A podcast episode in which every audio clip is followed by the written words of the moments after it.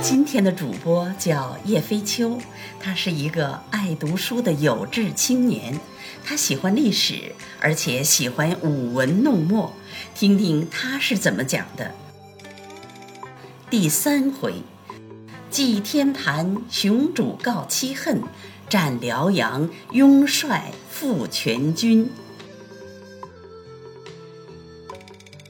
上回书说到。叶赫首领纳林布禄率军与女真部首领努尔哈赤大战起来。这里我们简单说一下：纳林布禄姓那拉氏，是海西女真护伦四部叶赫部贝勒，他的妹妹便是叶赫那拉氏，为清太宗皇太极生母。我们接着说，纳林布禄不敌努尔哈赤，从山寨逃走之后，奔驰数十里。却不见满洲军追来，便停了下来休息片刻，喘息已定，散乱的各部军逐渐趋集，稍等检点补下，三亭里少了一亭，自己部下却损失一半，正在垂头丧气之际，忽见一人踉跄奔入，正是科尔密部统领明安，尚未行礼，即大哭道：“全部军士都派没了。”贵统，领部赛文已经战死了。纳林部落也忍不住垂泪道：“可惜，可恨，不想努尔哈赤有这般厉害。”炫与各部统领商量合战事宜，大众处于前创，都是赞成和议。纳林部落无计可施，只得遣使求和，彼此往来商议，约定和亲。和亲在我们历朝历代里都出现过，有很多有名的出嫁的公主。这里叶赫部只能示弱，利用和亲来拖延努尔哈赤，以保留自己的有生力量，待日后反攻努尔哈赤，例如汉朝和匈奴。这里我们就不再详述了。我们回到原文，叶赫主的侄女拟嫁与努尔哈赤的代善，西城统领布塞的遗女。即献与努尔哈赤为妃，才算是暂时了结。努尔哈赤得胜班师，上恨长白山下二部，接连叶赫趁势蚕食，把他灭亡。前时擒住的布寨泰，因他降顺，给了他一个宗女，放他回国。嗣后，布寨泰复被叶赫主煽惑，服从叶赫。叶赫主又故意出攻哈达，令哈达向满洲借兵。唆使半路埋伏歼灭满军，谁知努尔哈赤以小破机关，暗率步兵绕道至哈达城，混入城中，活擒了哈达部长孟格布禄。叶赫主闻此计不成，遣使到明朝，令归还哈达部长。努尔哈赤因明使相请，将孟格禄子午格尔古代放还，吾尔古代从此归服满洲。努尔哈赤又收服了了辉发部，并乘势讨布寨泰，攻入乌拉城。布寨泰逃至叶赫，努尔哈赤接还宗女，差人向叶赫索布寨泰。叶赫主不允，反把这许自满洲的侄女另嫁蒙古。看官，你想这努尔哈赤到此还肯忍耐吗？只是努尔哈赤想攻叶赫，偏着明朝屡次出来帮护。努尔哈赤就背了明朝，自己做了满洲皇帝，铸造宫殿，建立年号，叫做天命元年。这正是明朝万历四十四年的事情。自此以后，努尔哈赤就是清国太祖高皇帝。小字作书到此，也只得称他为满洲太祖，把努尔哈赤四字暂时搁起。太祖有十多个儿子。第八子皇太极最聪颖，太宗有十多个儿子，第八子皇太极最聪颖，太祖便立他为太子。还有二子亦是非常饶勇，一名多尔衮，一名多铎。多尔衮与皇太极在清史里边占了非常重要的角色，尤其是多尔衮作为摄政王，还有和孝庄皇后的一些秘史，在后文书中还会表述，我就不在此一一多述。后来入关定鼎，全仗这二人做成。这且慢表。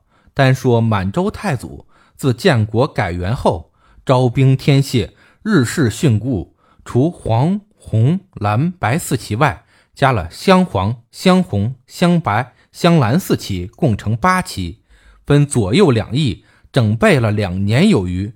锐意出发，他想不入虎穴，焉得虎子？欲灭叶赫，不如先攻明朝。遂与天命三年四月，择日誓师。决议功名，命太子皇太极监国，自率两万禁旅到天台祭天。当由司礼各官若烛焚香，恭行三跪九叩首礼。独柱官遂朗诵祝文道：“满洲国主臣努尔哈赤谨诏告于皇天后土曰：我之祖父未尝损名，边邑草寸土，名无端起信边陲。”害我祖父恨一也，名虽起信，我尚修好，设碑立誓，凡满汉人等无越将于，敢有越者，即见诛之。见而故纵，殃及纵者，具名复欲誓言，逞兵越界，未助叶赫，恨二也。名人于清河以南，江岸以北，每月窃欲疆场，肆其攘夺，我尊世行诸。名负前盟，则我善杀；据我广宁使臣刚谷李方杰纳，挟取十人，杀之边境，恨三也。明越境以兵助叶赫，比我以聘之女，改是蒙古，恨四也。柴河三岔，抚安三路，我累世分守，疆土之众，耕田一谷，名不容易获，遣兵驱逐，恨五也。边外叶赫。或罪于天，明乃偏信其言，特遣使臣遗书构立，四行凌辱，恨六也。西哈达助叶赫二次来侵，我自报之。天既授我哈达之人矣，明又党之，挟我还其国，以尔哈达之人，数被叶赫侵略，夫列国之相争法也。顺天心者胜而存，逆天意者败而亡。岂能使死与兵者更生，得其人者更还乎？天见大国之君，既为天下共主，何其独构怨于我国也？出护伦诸国合兵侵我，天厌护伦起信，唯我是眷。今助天谴之叶赫，抗天意，倒置是非，妄为抛断，恨妻也。欺凌时甚，其所难堪。因此，七大恨之故，是以征之。警告，永弼便望辽殿绝。外面已吹起角声，催师出发。太祖离了天坛，骑了骏马，御鞭一指，步众齐行，一队队的向西进发。施行数日，由前队报说，距明边抚顺城只二三十里了。太祖便扎住营帐，正以遣将攻城。忽有一书生求见，自称系明朝秀才。太祖唤入，见他状貌魁奇，已有三分羡慕，即与他谈论，语语重入心坎，不由得结机赞叹，就赐他旁坐，问及姓氏李居。秀才道：“普姓范，名文成，字宪斗，沈阳人士。”太祖道：“我闻得中原宋朝有个范文正公，名叫钟焉。”是否秀才的元祖？文成答道：“是。”太祖道：“我已到此，距抚顺城不远。抚顺的守将姓甚名谁？”文成道：“姓李，名永芳。”太祖问李永芳本领如何？文成道：“没什么本领。”太祖道：“这是一股可下了。”文成道：“以利服人，何如以德服人？明主切不必用兵。”请先给他一封书信，劝他投降。他若顺从，何劳杀伐？太祖喜道：“这却仗先生手笔。”文成应命作书，一挥而就。太祖大悦，便道：“我国正少一个文官的主持，劳您任了此责，参赞军机。”文成叩首谢恩。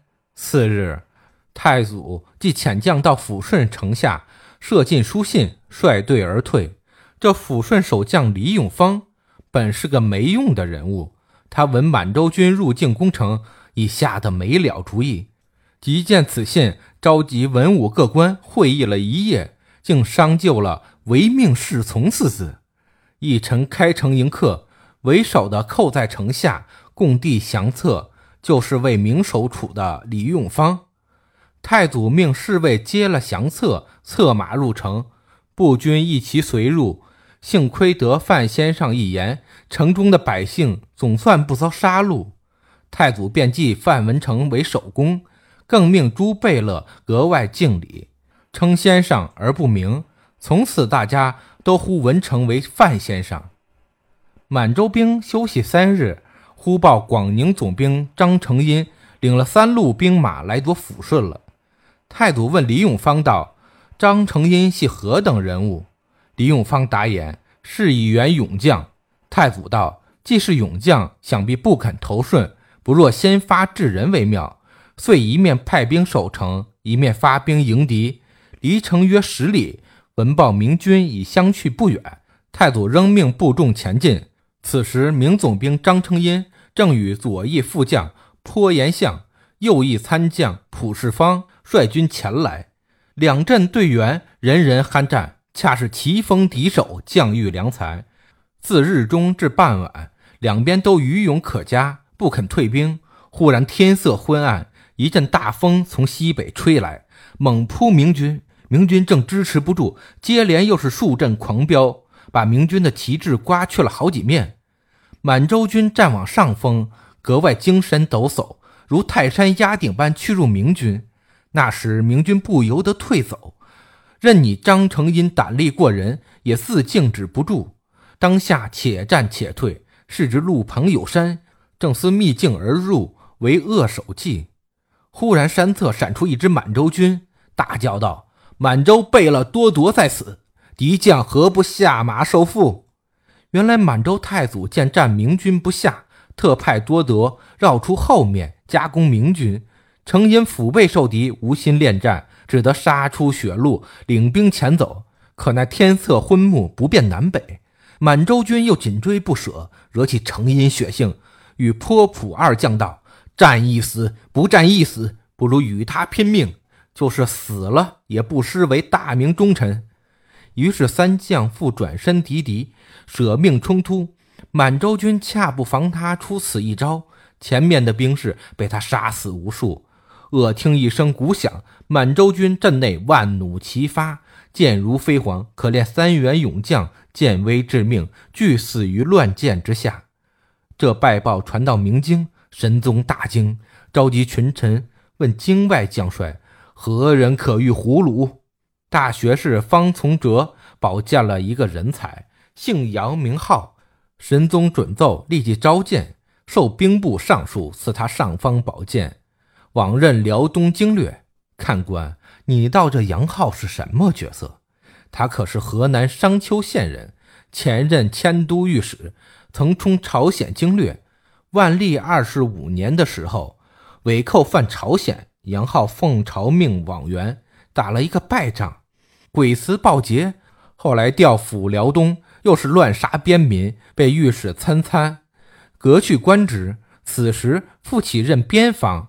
难道他的谋略能敌得过清太祖努尔哈赤吗？堂堂一个大明帝国，偏用了这等欺君罔上的臣子去做统兵的元帅，哪得不破？哪得不亡？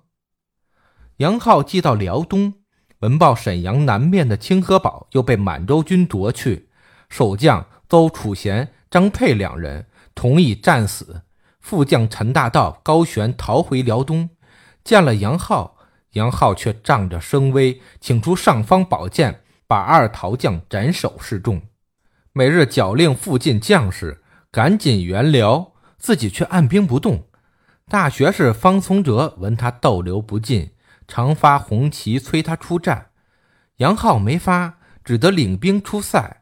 好在四处已到了许多兵马，叶赫兵已来了两万名，朝鲜兵又来了两万名。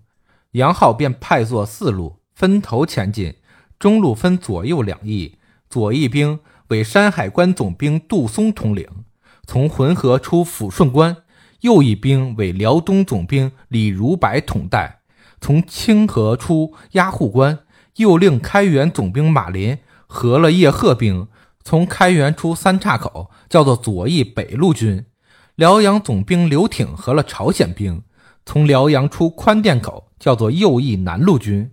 四路军共二十多万，他却虚张声势说有四十七万。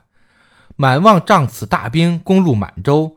预先与四路将官定约于满洲国东边二道关会齐，进攻赫图阿拉。这正明万历四十七年二月间时事。这次战事为明清兴亡关键。先一月间，天空中出现一颗长星，光芒四射。天文作家称作蚩尤星，说是主兵，又说是不祥之兆。小子未曾研究星学，只句句历史，人云亦云变了。到了二月，塞外一带大雪飘飘，明军在途受了无数辛苦，人马大半冷冻，只好缓缓前行。独有山海关总兵杜松仗着陆力，想立首功，令军士冒雪西进。到了浑河，冰冻未开，杜松驱兵进渡，河中冰冻忽解。溺死军士多名，渡至对岸，有满洲军两三小队上前拦截，怎禁得杜军一股锐气，乱杀乱啄，顿时纷纷退走。杜军争先追赶，约里许，见前面有座高山，满洲败军统向山谷中退去。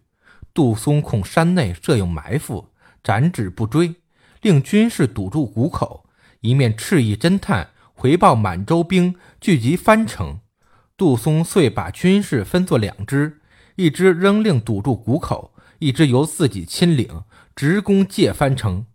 原来杜军屯留山谷，叫做萨尔虎山，此山距界藩城约有数里。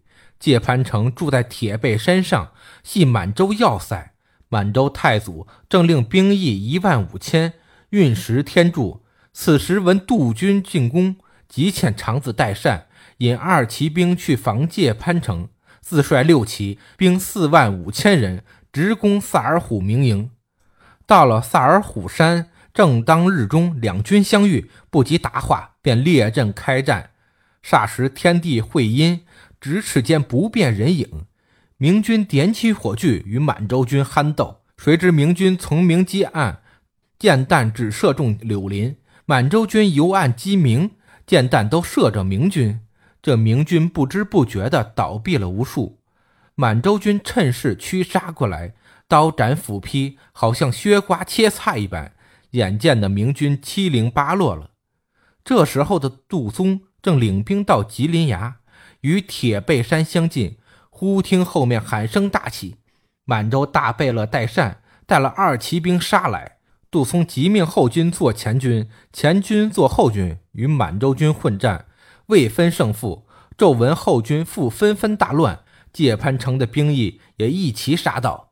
杜松忙命后军又做前军，迎接界潘城兵。正在你死我活的相拼，不料森林中又冲出一支人马，把杜军夹断。杜军已是腹背受敌，哪里经得三面夹攻？杜松方舍命突围，嗖的来了一箭，正中心窝，坠马而死。众军见吴主帅逃的逃，死的死，弄得干干净净。看官，你到森林中人马从哪里来的？这便是满洲太祖扫平萨尔虎明营，派来加攻杜松的兵。开元总兵马林方出三岔口，闻得杜兵败北，一面飞报杨浩，一面以山立营。停止前进，天色将晚，山上忽驰下满洲军，杀入营内，马军不及防备，自相溃乱。监军潘宗彦还想整军前敌，不意向前数步，头颅已被削去了半个。马林急忙逃窜，还算逃出了一个性命。这个辽东总兵李如柏最是没用，说降起来一发可笑。他是慢慢的出了清河，到了虎狼关。猛听得关外山上吹起锣来，山谷响应，木叶震动，仿佛有千军万马追杀前来。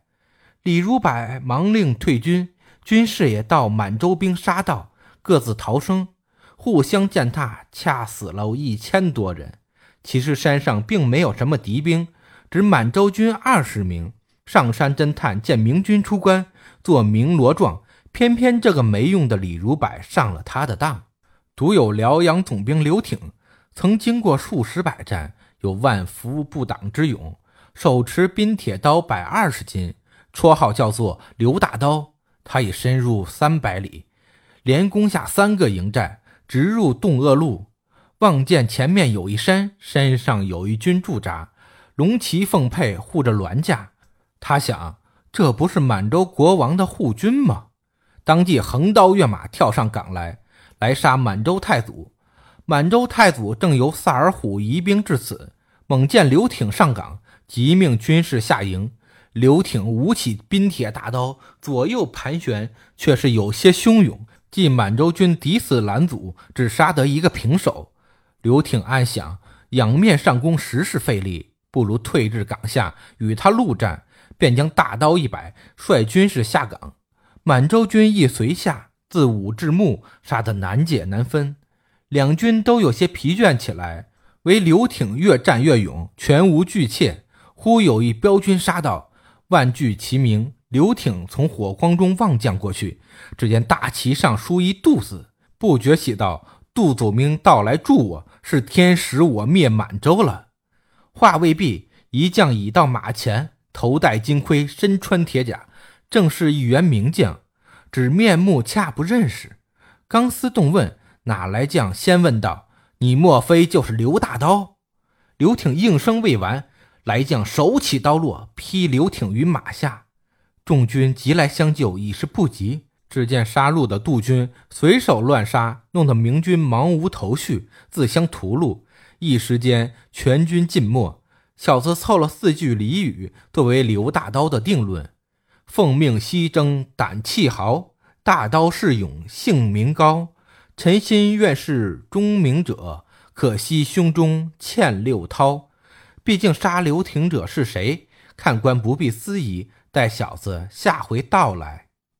第三回里边最重要的一节就是明军与清军在萨尔浒山的战役。这里决定了清军在关外的地位。这一战的失败，书中作者已经说了，是明朝用人的失误。杨浩一个没有本领的将军，竟然被委派来与清军作战，这其中说了明朝已经是内部的空虚。在此时，明朝已经开始海禁了，治乱也非常失败，而且明朝的各个部门已经开始缺少人才来补充了。而且当时整治曹规漕运也非常不利，所以说内部已经非常混乱。但是关外清军的崛起并没有引起明朝内部的重视，因此清军推倒明朝也是一种势在必然的行为。同时，我们来看一下世界各地在发生什么。欧洲这时候已经开始逐步的城镇化了，城市文明已经逐渐的发起，而且一些国家开始培养现代城市管理者。同时，城市的聚集也开始产生了现代的工人，说明欧洲在这个时期资本主义的发展已经非常快了。现代的世界霸主美国也在这一时期就要开始他们的新的命运了，因为一六二零年十一月二十一日五月花号就要从英国驶往北美，这标志着英国的一些移民来到北美大陆上要开创一个新的国度。这个国家在随后的几百年间成为了引领世界的最强大的国家。